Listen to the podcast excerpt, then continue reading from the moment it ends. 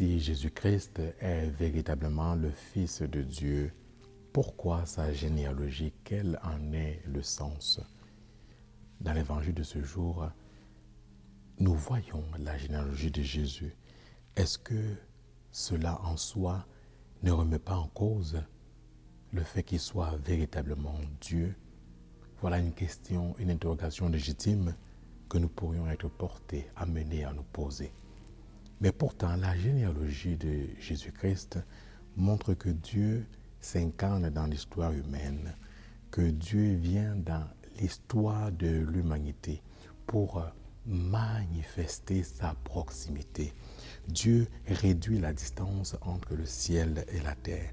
La généalogie de Jésus montre que il entre dans l'histoire, qu'il est vrai homme et vrai Dieu, et que Dieu nous sauve à partir de ce que nous sommes de notre nature. Il aurait pu rester dans le ciel, rester distant. Mais quelle aurait été pour nous la valeur ajoutée? Cela nous montre que nous sommes appelés à quelque chose de plus grand, que nous venons de Dieu et que nous sommes appelés à retourner vers lui. Oui, bien aimé dans le Christ, Dieu ne nous sauve pas sans nous. Voilà pourquoi Dieu vient dans l'histoire, dans la culture, dans nos traditions. Il partage notre humanité pour se faire proche de nous afin de nous élever auprès de lui.